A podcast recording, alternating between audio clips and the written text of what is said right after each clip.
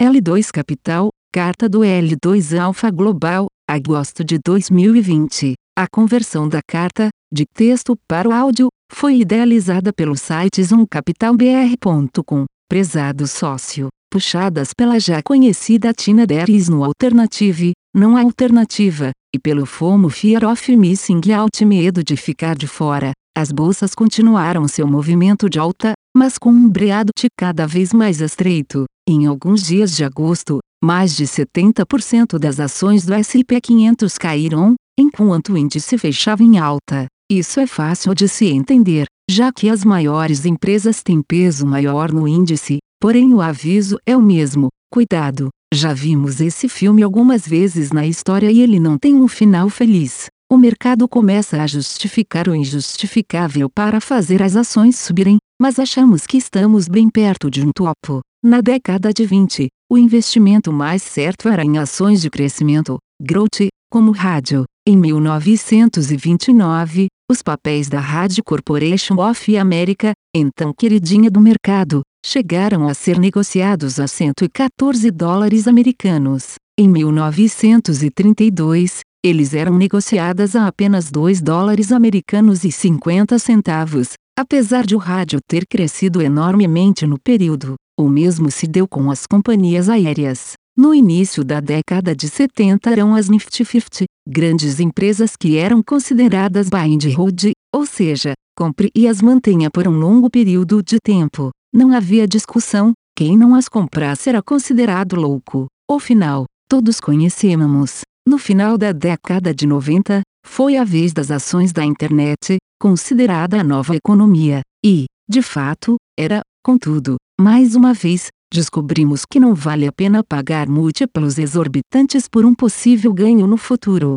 Não vou mencionar a quase totalidade das empresas na época que não existem mais, entretanto, vale a pena falar da Cisco. Todos tinham ações da Cisco em 2000, era um must-have. Com a internet crescendo rapidamente, ter ações de uma empresa que fornecia equipamentos para as outras era um no-brainer. Apesar de o PL, relação entre preço e lucro da companhia estar acima de 120, não havia um analista recomendando vender ou até mesmo segurar as ações, todos eram uníssonos em recomendar compra ou compra forte. Especulava-se na época que ela seria a primeira a atingir a famosa marca de um trilhão de dólares americanos valor de mercado. O então analista do Credit Suisse, Paul Einstein, era um dos tietes da empresa que acreditava nesse valuation e chegou a prever, em um dos seus relatórios, que a Cisco atingiria essa cifra em menos de três anos. Mas ele não precisou esperar muito pouco mais de um ano após seu famigerado relatório, as ações da já haviam caído 90%, e a Cisco se deu relativamente bem, já que ações como as da Sun Microsystems e da Nortel chegaram a cair mais de 96%. Em 2007, novo time de campeãs havia sido eleito, chamado de For Semen, composto por Apple, Research in Motion, Google e Amazon. Interessante que quando o mercado começou a cair em 2007, muita gente correu para esses nomes. Google e Amazon chegaram a fazer novas altas ainda com o S&P 500 em baixa, porém, ao final do bear market, elas haviam caído 63% e 62%, respectivamente. A tendência dos participantes de correr atrás desses grandes nomes no final de um bull market e perto de um topo de mercado não cansa de nos surpreender. Hoje é a vez das FANGs Facebook, Amazon, Apple, Netflix e Google, que estão sendo negociadas a múltiplos ridículos, sem,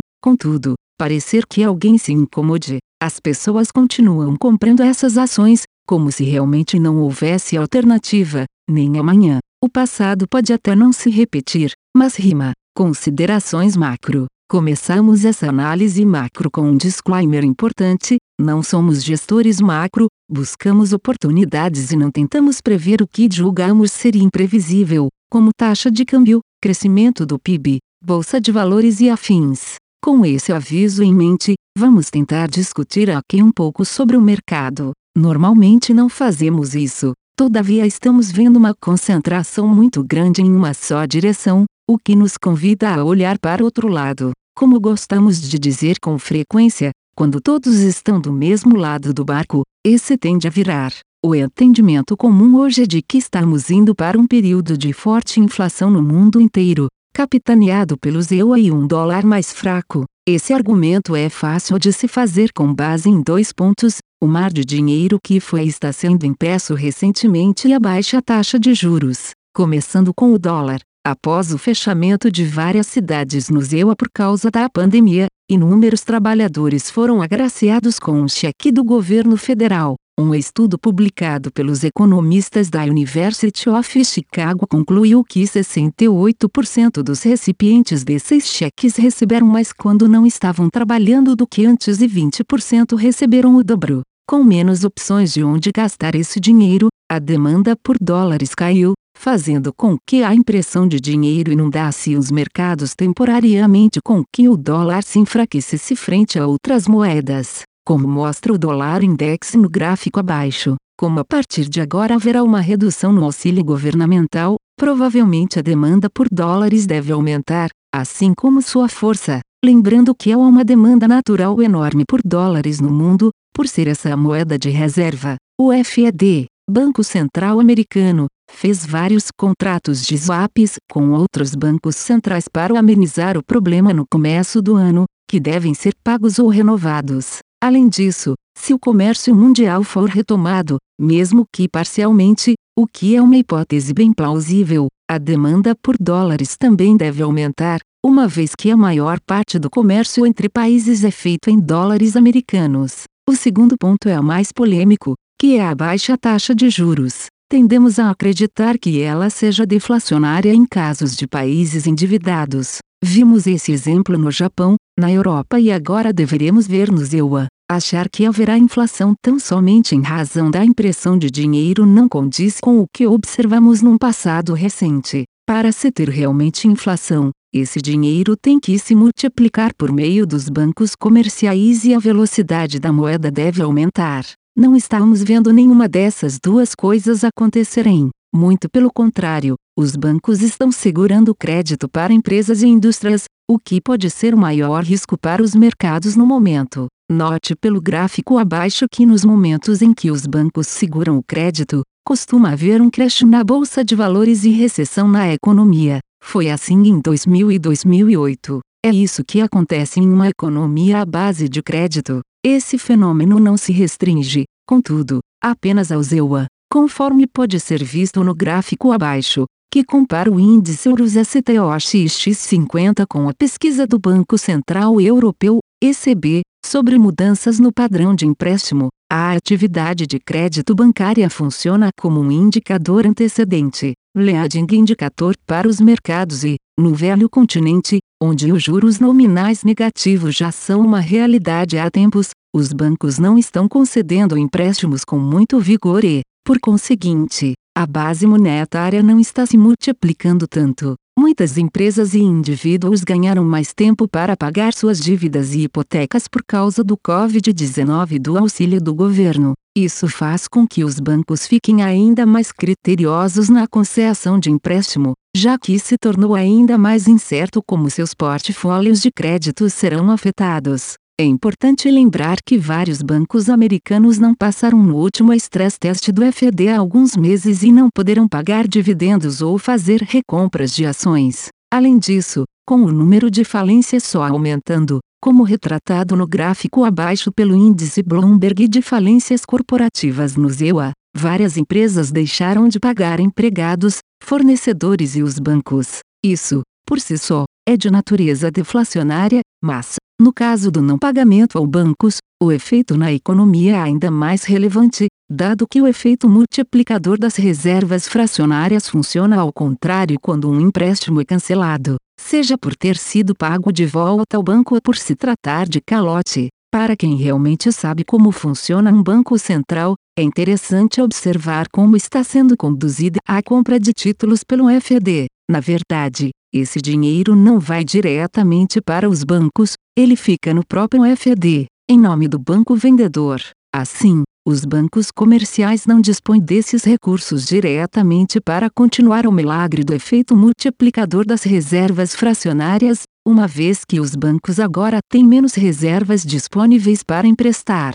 Imprimir dinheiro só por imprimir não significa muito, o que num primeiro momento pode parecer contraintuitivo. Devemos prestar atenção no que está sendo feito com ele. Se a velocidade da moeda, que é a frequência média com a qual uma unidade de moeda é gasta em um período específico de tempo, estiver caindo, significa que há menos demanda por ela, ou seja, menos produtos e serviços sendo consumidos e, consequentemente, menos inflação de preços. No gráfico abaixo, vemos que a velocidade da moeda caiu praticamente em linha reta esse ano. As baixas taxas de juros significam para os detentores de poupança um menor retorno real de seus investimentos. Isso traz duas consequências imediatas. A primeira é a busca por ativos com maior expectativa de retorno e, claro, mais risco, o que ajuda a explicar o desempenho dos mercados acionários. A segunda é uma menor propensão ao consumo, sem confiança de que os ativos proverão o rendimento inicialmente idealizado ou de que a economia continuará pujante, os agentes buscam uma forma de acumular mais capital e, para tanto, renunciam ao consumo imediato, o que constitui outra pressão deflacionária. Isso é particularmente visível no Japão, dono da maior poupança do mundo e líder em endividamento público, dívida PIB, que convive com deflação há décadas. Para adicionar uma camada de complexidade a isso tudo, há ainda o sistema euro-dólar, que é pouco explorado por analistas, apesar do enorme impacto na dinâmica monetária mundial. Como existem depósitos em dólar fora do controle do sistema do Federal Reserve, na Europa, por exemplo, a multiplicação e contração de volume de dinheiro na economia mundial ganha contornos mais imprevisíveis e menos diretamente relacionadas à simples injeção de liquidez. Ainda não estamos completamente convencidos de que o mundo entrará em uma fase de alta inflação, embora esse seja o pensamento vigente e dominante entre os agentes. Vamos provavelmente ver um aumento na inflação no curto prazo, mas esse movimento talvez seja efêmero e monitoraremos o desenrolar disso. O pensamento corrente e predominante faz com que investidores corram para a bolsa de valores, comprem commodities, invistam em empresas altamente endividadas e vendam títulos do Tesouro Americano, o que é justamente o contrário do que deveríamos fazer em um cenário de deflação. De uma coisa, no entanto, Estamos convencidos, o mercado está muito caro e é importante ter cautela. Mercado. No simpósio de Jackson Hole, o presidente do BC americano, Jerome Powell, comunicou ao mercado uma alteração histórica na forma como o FED atuará diante da inflação, confirmando uma postura acomodatícia que tolerará níveis de inflação acima da meta de 2% ao ano e afirmando que não elevará os juros de forma preventiva. Embora ainda esteja sendo digerido pelos analistas, o comunicado deu força para os mercados que já vinham em viés de alta. O S&P 500 bateu recorde histórico e fechou o mês a 3.500 pontos, com 7% de alta. O Nasdaq não ficou para trás e continua liderando entre os índices globais, com novo recorde histórico e alta de 11% no mês e de 33% ano. Um componente importante de ambos os índices merece especial atenção: a Apple. A empresa foi a primeira a atingir um trilhão de dólares americanos valor de mercado em 2018. No dia 20 de agosto, ela atingiu a marca de 2 trilhões de dólares americanos, ou seja, dobrou a de valor em apenas dois anos.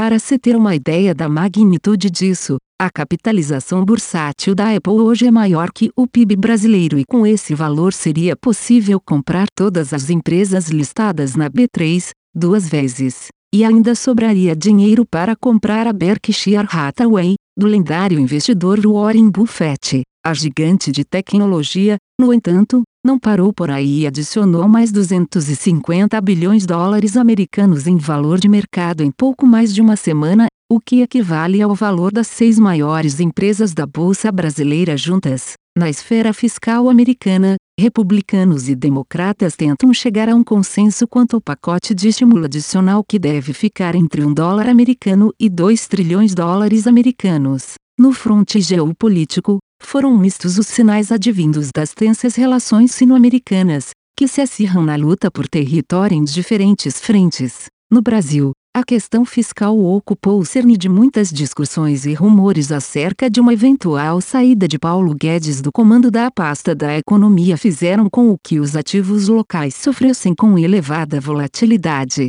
O Ibovespa teve queda de 3,4% no mês e no ano acumula perdas de 14% em moeda local. O dólar fechou o mês com alta de mais de 5% frente ao real e, em 2020, sobe quase 37%. Mais do que a desvalorização, a grande oscilação da moeda brasileira suscitou discussões quanto à funcionalidade da mesma no contexto da economia real. A curva de juros brasileira oscilou de forma significativa ao longo do mês, refletindo as incertezas e quanto ao futuro fiscal do país. O ouro fechou perto da estabilidade em comparação ao mês anterior, mas chegou a registrar nova máxima nominal histórica ao flertar com patamares próximos aos 2.100 dólares americanos os. O metal ganhou destaque no noticiário financeiro com a divulgação de que a empresa de Buffett, a Berkshire Hathaway, havia adicionado uma posição em ações de uma grande mineradora da commodity ao seu portfólio. L2 Alpha Global FinCP. Seguimos aumentando nossa exposição ao urânio, um call que acreditamos ser o mais sólido e promissor dos últimos anos. Nosso hedge fund, o L2 International Opportunities Fund, focado na tese de urânio, já está subindo quase 50% esse ano, em dólar, e acreditamos que isso seja apenas o começo. O L2 Alpha Global pode investir até 20% na tese de urânio e estamos fazendo isso em etapas, sendo que hoje já temos uma alocação superior a 10%. Também estamos aumentando nossa exposição ao dólar americano, moeda de reserva mundial, reduzindo a duration do portfólio, fazendo algumas cover de calls bem dentro do dinheiro e comprando puts curtas. Agradecemos a você mais uma vez pela confiança e prestígio. Cordialmente, Marcelo Lopes, L2 Capital Partners. A conversão da carta, de texto para o áudio, foi idealizada pelo site zoomcapitalbr.com. Aviso legal. É recomendada a leitura cuidadosa do regulamento dos fundos pelo investidor antes de tomar a decisão de aplicar seus recursos. A rentabilidade passada não representa a garantia de rentabilidade futura. A rentabilidade, quando divulgada, não é líquida de impostos. Fundos de investimento não contam com garantia do administrador, do gestor, de qualquer mecanismo de seguro ou fundo garantidor de crédito, FGC. Para avaliação da performance de um fundo de investimento, é recomendável a análise de, no mínimo, 12 meses. A gestora não se responsabiliza por quaisquer decisões tomadas tendo como base os dados deste documento. As informações aqui contidas têm caráter meramente informativo e não constituem qualquer tipo de aconselhamento de investimentos ou oferta para aquisição de valores mobiliários. Os investimentos em fundos de investimento e demais valores mobiliários apresentam riscos para o investidor. Os fundos de ações com renda variável podem estar expostos a significativa concentração em ativos de poucos emissores, com os riscos daí decorrentes.